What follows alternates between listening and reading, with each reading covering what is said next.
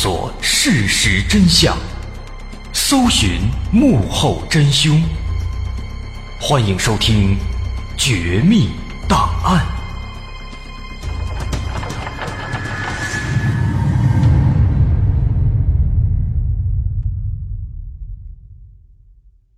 还原事实，探索真相，独到的风格，优质的内容，全网首档原创悬疑纪实类音频节目，全网收听第一《绝密档案》，面向全球招商，口播硬广、软性植入、APP 投放，你想不到的，我们全都有。关注官方微信“蜻蜓 FM 河北”，或拨打全宇宙唯一招商热线：幺八六三零幺零六六五五。还原事实，探索真相，欢迎收听今天的《绝密档案》，我是大碗。今天咱们来说说有关月亮的故事。不过在最开头，咱们先要介绍一位来自希腊神话当中的人物。这个人，他的名字叫特伊亚，是一位泰坦女神。根据献给太阳神赫利俄斯的荷马赞美诗当中记载。特伊亚和他的兄弟许佩里翁，兄妹生下了太阳神赫利俄斯、月亮女神塞勒涅以及黎明女神厄俄斯。这兄妹俩啊，生下了这三个神明。那在古希腊人的神话当中，他们一直都相信说，人的眼睛就像是一盏灯一样，会发出一种光线。当这个光线射到物体上，人们就能够看见东西了。那么特伊亚，它就代表了这样的视力，同时它也代表晴朗天空当中的光照，有光照的意思。那么引申开去，它也就是代表着闪耀着光辉的金、银以及珠宝的女神。同时，开头咱们介绍说，特伊亚是一位泰坦女神，她属于泰坦，那是希腊神话当中曾经统治世界的古老的神族。这个家族是天空之神乌拉诺斯和大地女神盖亚的子女，他们曾经统治着世界，但是后来被宙斯家族推翻并且取代了。这是有关特伊亚的故事。说完神话，让我们再回到更早之前，回到四十五亿年前。在四十五亿年前，某一天，在太阳系的第三条行星轨道上。有一颗大小跟火星差不多大，名字叫做特伊亚的圆行星，和地球相撞。在一场非常耀眼、剧烈的大爆炸之后，这颗叫做特伊亚的原行星当场粉碎，地球同时因为相撞也遭受了重创。在这两者相撞之后，特伊亚的大部分碎屑飞到了太空当中，然后。在地球引力的拉扯作用之下，逐渐的就环绕在了地球的周围，并且在之后相当长的一段时间里面，这些特伊亚的碎屑互相碰撞、挤压、摩擦，最终慢慢的聚合成了我们现在所看到的月球的雏形。这个说法叫做大冲击理论，是上个世纪七十年代有两位天文学家提出的。这两位天文学家分别是普林斯顿大学的科学家爱德华·贝尔布鲁诺和理查德·戈特。因为在我们刚刚说的希腊神话当中，特伊亚她是月亮女神塞勒涅的妈妈，所以说当时他们就把这个理论当中的这颗圆行星啊和地球相撞的这颗圆行星取名叫做特伊亚。在很久很久之前，大概是一五年还是一四年的时候啊，我们其实曾经做过几期关于月球的节目。当时呢，咱们是用了排除法啊，研究了月球的一些奇奇怪怪的地方。另外呢，还带了那么一丢丢阴谋论的色彩啊，比如说有一些脑洞大开的一些说法，认为说月球呢是一个宇宙飞船啊，或者说是一个监视器什么的。那如果说大伙儿对这方面呢更加感兴趣的话，可以在我们的节目列表里搜索“月球”或者搜“月亮”这个关键词，来找找之前我们做的几期有关月球的节目，也是挺有意思的。不过呢，无论说这几种说法都是什么，无论如何，关于月球呢，它总有一个问题是千百年以来我们人类始终都没有办法搞清楚的。什么问题呢？很简单，那就是月球它是怎么来的。在那些阴谋论当中，月球成了一个宇宙飞船，成了一个外星人安在这儿的监视器。但是这样的办法，这样的说法，显然是没有足够的证据能够支撑的。所以说，慢慢的随着时间推移，到了现代，那关于月球的形成、它的诞生，就出现了刚刚咱们介绍的那个特伊亚原行星相撞产生月球这样的一个说法。两球相撞，哎，最后碎屑。慢慢的聚合成月球，这个说法咱们听起来啊，哎，好像感觉挺带感、挺壮观，还有那么一丝浪漫的味道。不过呢，即便说啊这个说法跟玩杂技一样，但是呢，很多朋友肯定都会有一个问题啊，就是说，那个现在咱们这科学家们解释这个月球的成因，为什么非得让它跟地球相撞呢？啊，这一点很多朋友可能都不理解。为什么会这样呢？其实也是有道理的，啊，这些科学家们他们之所以说提出一个这么疯狂的猜想，是因为按照理论来说，像地球这种质量不太大的天体，啊，根本没有资格拥有月球这样的奢侈品。此话怎讲？咱们可以从月亮入手来看看月亮的数据。月亮有多大呢？它的直径有三千四百七十六点二八公里，那虽然说跟地球比差很多很多，但是月球它作为一个卫星，它这样的一个个头啊，在太阳系里面实际上能排行第三，也就是说呢，它是太阳系的第三大卫星。那么在一般的情况下来说，这么大的卫星，只有说那种质量非常庞大的巨行星才能够拥有。才能够俘获他们。那什么是巨行星？太阳系里面，巨行星有四个：木星、土星、天王星、海王星。这里面最小的是海王星。那么海王星跟地球之间差距有多大？海王星的体积是地球的五十七倍。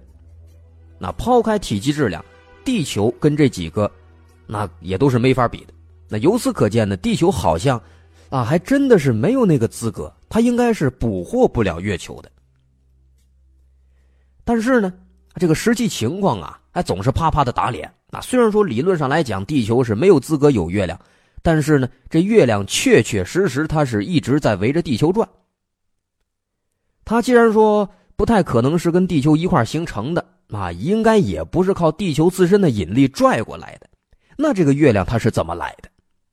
那所以说分析来分析去，最后那两位科学家他们就提出了这个说法。说月球有可能是自己撞上来的，这就是所谓的冲击事件，那大冲击理论。那么这一类的冲击事件呢，它就能够满足形成月球的条件，因为说撞击之后，啊，它能够在已然发育成型的这个研制星球周围再提供足够量的这种碎屑、这种尘埃性的物质，这些物质就会作为一个卫星形成的一个基础的原料，这样的话就达成了。出现月球的条件。况且在太阳系早期的这种动力学行为上，当时原行星相撞这样的事件呢，本身那也是非常合理，而且也是比较常见的。甚至说，现代有学者会认为，这个地球上咱们现在喝的这个水，就是当初这个特伊亚撞过来的时候，哎，落在地球上的，由此咱们地球上有了生命了。啊，当然这只是一个。想象一个推测，主要的问题还是在于特伊亚相撞产生月球这样的一个说法。那么以上呢，这就是大冲击理论它的由来。为什么会提出大冲击理论？因为这个理论它确实是很有道理的，而且始终都没有找到能够反驳的漏洞。所以说，在之后相当长的一段时期之内，那这个理论就被认为是正确的。并且得到了很多人的赞同啊！不论说是科学界，还是我们的老百姓都把这个理论当成是月球形成的原因。但是，啊，咱们凡事都要说一个但是。但是呢，随着这个时间继续往后推移，到了六年前，二零一二年，在这一年，这个理论开始遭到一部分人的怀疑了。二零一四年二月，芝加哥大学的一些学者提出说，特伊亚和地球相撞的这个大冲击理论，极有可能是错误的。为什么呢？因为随着咱们科学技术的发展，尤其是当年阿波罗登月，科学家们对这个大冲击理论研究之后啊，发现大冲击理论当中有一些很重要的问题没法解释。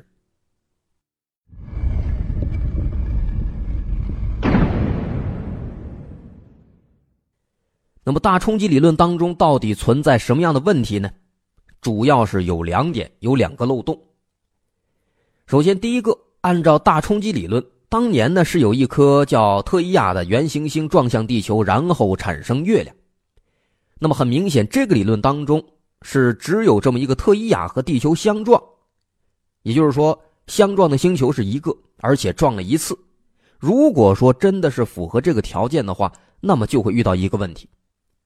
在这个角动量守恒定律之下啊，当然我也不太清楚这个定律是什么意思，当然那也不重要，咱们知道结论就可以了啊。在这个定律之下呢，必须要让这个四十五亿年前的地月系统角动量跟现在的角动量大体相等，才会达成特伊亚相撞形成月球，并且稳定到今天的这样的情况。那么，如果为了保证这一点，当时特伊亚的那个质量。以及它当时撞地球的角度就必须得恰到好处，才能形成咱们今天这个状态。那么，首先这个条件就很刁钻啊，刁钻的角度，刁钻的质量，这是很难满足的，这是第一个漏洞。其次，第二个漏洞，如果说啊，当时这个特伊亚撞向地球的那个角度啊，真的就那么刁钻，真的就是恰到好处，那么。根据计算，当时呢，在相撞之后飞出来的这些碎屑啊，形成月球的这些碎屑，应该是大部分都是来自特伊亚的。那么，这个碎屑在形成月球之后，因为这个碎屑都是特伊亚的，那么这个月球的化学组成成分应该就和这个特伊亚是类似的，而不会跟地球类似。啊，这个说法如果感觉不太好理解。咱们可以退一步啊，做一个不太恰当的一个类比。比如说，咱们人类的遗传，我们的身体里面有爸爸的基因，还有妈妈的基因。那么，如果说月球它真的是由两颗天体互相撞击形成的，那么月球的物质，退一步来说，应该也是有地球和特伊亚这两颗星球的物质。但是，咱们现在的事实情况是什么呢？现在的事实情况是，月球的化学组成成分，它只和地球相似，而且是极其相似、非常相似的，就好像这个月球是在地球上挖了一块出来变成月球的一样。那这样的话就不符合咱刚说的这一点了。那么，之所以得出这个结论，啊，多亏了当年的这个阿波罗登月计划。啊，说到这个阿波罗登月。咱们当时在一六年春节的时候，专门做了五期特别节目来说这个阿波罗登月计划啊，包括涉及了呃介绍了这个登月计划的背景、实施过程、相关的阴谋论真假，以及后来传言当中啊说有什么这个月球背面的什么外星人啊等等这些传说，当时全都分析了，呃也是比较精彩的，大伙儿感兴趣可以再回听一下。那直接在这个节目列表里面搜索阿波罗就能够找到，一共是五期节目。那咱们还是接着说回咱们今天的话题，说当时呢，这个阿波罗的宇航员他们带着大量的月球样本回到了地球。那么后来呢，经过这么多年的研究，科学家们就发现了一个很奇怪的问题，他们发现啊，这个月球的微量元素和同位素的特征，居然和地球。是高度相似的，就好像是一个模子刻出来的。这个就很奇怪。举个例子来说，比如说最具有说服力的钛同位素。那这个钛同位素之所以说它具有说服力呢，是因为这个钛同位素啊非常的耐高温啊。当遭受到一些非常极端的高温环境的时候，比如说啊两颗星球相撞了，这个高温的爆炸这个环境，它不会被融化。它仍然会保持一个固态或者熔融的状态，而不会变成这个气体逃逸逃走飞走了，不会这样。因为太阳系当中啊，不同的天体之间，它们在相互碰撞的过程当中啊，都会获得不同的同位素特征，而其中的这个钛是最稳定的。那么月球和地球的钛特征又是极其相似的。那么从这一点来看的话呢，其实也就说明之前的大冲击理论，没准真的是存在一些问题。所以说呢，综合这两个漏洞，大冲击理论的权威性。从这个一二年开始就受到挑战了，那怎么办呢？于是乎啊，人们就给这个大冲击理论给提供了两个补丁啊，希望通过给它打上这俩补丁，能够让这大冲击理论更完善一些，能够避免这些漏洞。这两个补丁是什么呢？第一个补丁认为，在当年这个撞击之后的一段时期之内啊，这个撞击的现场呢，哎，应该是。一团大云团啊，这云团里面呢飘着都是碎屑，啊，还有重伤的地球，呃，被撞飞的碎片什么的都在这个大云团里面。那么，在这个云团里面的氧同位素，咱们举例来说啊，说这个氧同位素，它呢作为一种容易挥发的成分，就可以在这片尘埃里面啊自由的迁移。那么渐渐的，因为它们都在这一个云团里面。同时，这里面的各种同位素又会互相的迁移。那么，慢慢的，地月之间的同位素配比就变得大致相同了啊。所以说，我们现在啊再去查这个月球的成分，发现和地球是差不多的。那这是第一个补丁。这个补丁，咱们乍一看啊，应该是有道理。你看是吧？这个同位素因为爆炸、气温高什么的啊，他们开始互相的迁移。最后呢，这两者之间均合了，所以说这构成差不多。但是呢，这种情况呢，它仅仅是局限于像氧同位素这样的比较轻的这种，像刚才咱们说的那些比较重的，比如说钛，比如说钨，对于这样的同位素来说，这个理论就不好使了。那钛，咱们刚才说了，非常稳定，它熔点极高，那么它其实是没有那么容易自由迁移的。啊，当时光一撞啊，可能温度非常高，但是这个钛呢，它没有气化，啊，它就是比较稳定的熔融状态，或者说固体状态。那么这样的话呢，它就不会从这个月球飘到地球，或者说从这个地球又飘到月球什么的，它是不会实现这种自由迁移的。所以说，从这点来看，这第一个补丁啊，只能解决一部分问题，不太好使，容易漏，不能用。那么既然这第一个补丁不行，咱们就来看看第二个，第二个补丁是这样的。这个补丁认为啊，这个当年跟地球相撞的这颗叫做特伊亚的这个原行星，它的化学特征啊，有可能跟地球是差不多的啊，这俩就高度相似。所以说后来撞出来这个特伊亚撞出来的碎屑变成了月球啊，所以后来一看啊，他们这个成分是差不多的，因为特伊亚跟地球本身就是类似的。那这个说法，如果他非要这么说的话呢，啊，咱们其实也不能拿他怎么样，啊，毕竟这个特伊亚它到底是长得个什么样，是什么样的构成，那是四十五亿年前的事了，反正咱谁也看不见。那现在说什么就是什么。啊，不过呢，这个说法呢，也不是说一点依据都没有，不是说这个胡扯白咧，它有一定的道理。为什么呢？因为按照这个模型的假设呀。这个特伊亚和地球，它是在同一个公转轨道上诞生的。那么，在这样的一个客观的环境之下，在太阳系的这个尺度里面，同一个公转轨道诞生，其实就意味着这个圆行星盘的分异特征是基本相似的。那么，当时他们在聚合成圆行星的时候，它们俩其实就能够形成相似的初始化学成分。那么如此一来说，特伊亚和地球成分差不多，也就有道理了。所以说呢，月球的成分和地球差不多，也就说得过去了。啊，这个补丁看起来好像比第一个更好一点，看似是解决了这个终极问题。但是啊，还是怕这个时间推移。随着时间推移，随着这个化学动力学的发展。科学家们在这个补丁里面又发现漏洞了。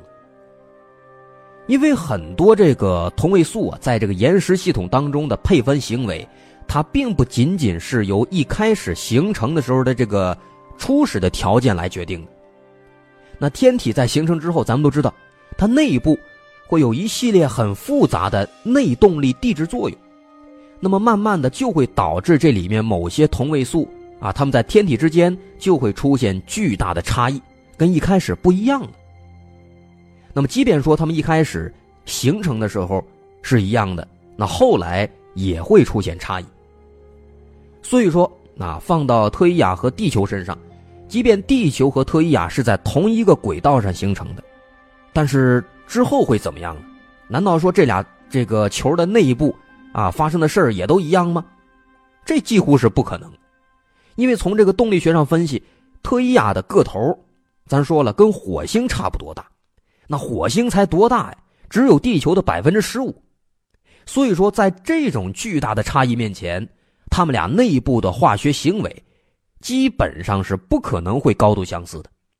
说白了，特伊亚和地球的构成不可能相同。所以说，两个补丁都不能用。那么，既然俩补丁都不能用了，是不是就代表这个大冲击理论真的是已经过时了呢？此言差矣。毕竟啊，在之前这几十年当中，还没有一个新的理论能够比这个大冲击理论更加的靠谱。咱都知道，这个科学界啊，他们一直是遵循这个矛盾最少及最优的原则。那么，大冲击理论它在诸多的可能性当中，显然是错误最少、最稳定的一个。但是呢，啊，咱们后来啊，随着这个科技的发展，我们发现当前这个大冲击理论。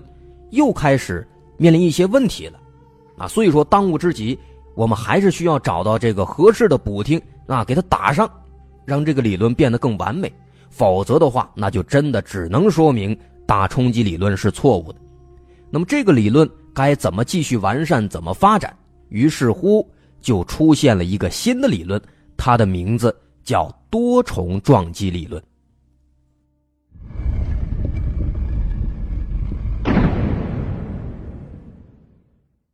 在去年的年初，也就是二零一七年的年初，有关月球的诞生呢，啊，这些学者们在做了长时间的研究之后，他们就提出了一个更加改良版的理论，名字叫做多重撞击理论。那么，这个理论是由以色列的学者拉鲁卡鲁夫牵头提出的。那么，在这套理论里面，特伊亚已经不是一个单独的圆行星了，它变成了很多个星球。那么撞击之后形成的月球也不是一个月球了，而是形成了很多个月球。那么简单来说，这个新理论认为，当年有很多个特伊亚撞向了地球，并且形成了很多个月球，然后这很多个月球呢互相之间再撞，最终就形成了现在的这唯一一个月球。那这个新理论咱们听起来似乎是更加疯狂了啊，但是呢？其实啊，在相比之下，这个理论它要更加的靠谱。何出此言呢？咱们先来捋一捋这个新理论，看一看在这个理论当中，四十五亿年前月球和这一帮小球之间发生了什么样的故事。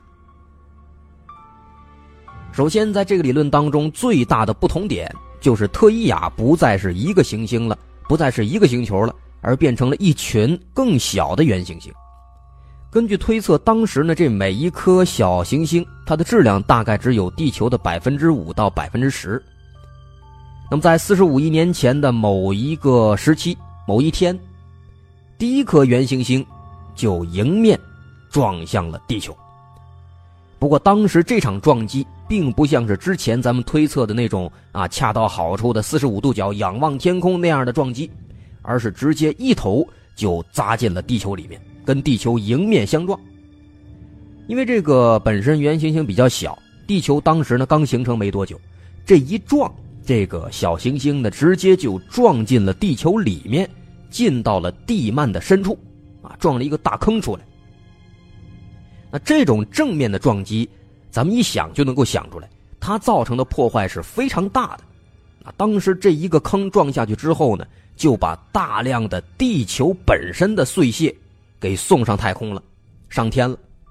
那么然后这些碎屑慢慢的，哎，形成了一个星环。后来呢，跟着这个时间往后推移吧，啊，在不断的这个碰撞融合当中，这个星环慢慢的聚集成了最原始的第一个月球。那这是第一个月球。那之后又过了一段时间，第二颗原行星又过来了，它呢跟第一个一样，也是迎头相撞，正中下怀，最后也撞进了地球的里面，然后又给撞了一个洞，然后又有一部分碎屑被送上天了，然后又形成了星环，那慢慢的又聚集成了一个月球，这是第二个月球了。所以说，在这个时候，地球上空已经有两个月亮了。然后咱们再来看看这两个小月亮，啊，因为之前那两次撞击的各种数据呢，啊，他们肯定不可能是完全一样的，所以说这两个小月亮也基本上不可能他们会啊处在一种很平衡的状态，再加上这两个月亮都要受到地球潮汐的外推作用，所以说这两个月亮最终有一天也会撞在一起，然后撞在一起之后，他们俩。啊，又会慢慢的融合，形成一个更大的月亮。那么，根据多重撞击理论，这种撞击过程可能会发生很多次，啊，甚至说会超过二三十次。所以说呢，按照这套理论，当时的地球可能会随着这个很多次的撞击，先会产生像土星那样的一个光环，然后慢慢的光环会聚集成一个小卫星。之后，这个小卫星啊，它是好多个小卫星嘛，会在一系列的碰撞当中不断的再融合，最终出现一个最终的大卫星，也就是我们现在的这个月亮。那这个多重撞击理论，很明显，它更热闹，更乱，但是它却有效的避免了之前咱们说到的啊大冲击理论会面临的那两个问题。首先，第一个比较重要的问题就是那个月球的化学成分和地球的成分的对比。那么，按照多重撞击理论，这种小型天体的迎面撞击事件当中，飞向太空的大部分都是地球的物质，啊，这也就解释了月球成分和地球成分的相似性，因为本身那就是地球的一部分。另外呢，在这个更深奥的这个动力学方面。在这种小天体频繁出现的事件当中，既然说有不少跟地球相撞了，那么必然会有更多的小天体是和地球擦肩而过没撞上的。那么这些路过的小天体，他们会为地月系统的角动量做一些微调，那么这也就会同样的释放了更多的灵活调整的空间。那这一点就有那么一点复杂了，不过呢没关系，咱们只需要理解。那它是给腾出了更多空间，增加容错就可以了。那么说白了，这套多重撞击理论的这个模型，其实就去掉了当时大冲击理论当中面临的那个对单一的那一颗特伊亚的限制。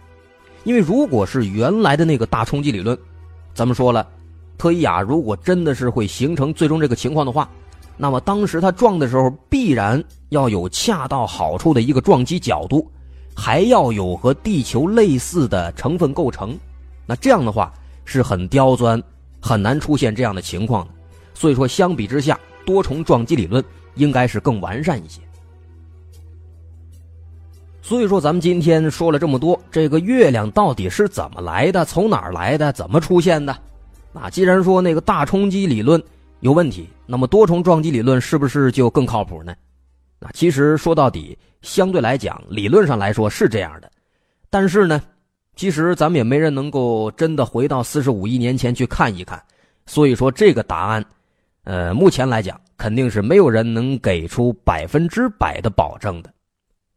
况且有关月球还有很多很多的谜团没有解开，这些问题我们之后会继续再逐一的做研究。好，今天有关月球的故事，咱们就说到这儿。我是大碗，如果您喜欢，可以关注我的微信公众号，在微信公众号搜索“大碗说故事”就能找到。好，我们下期再见，拜拜。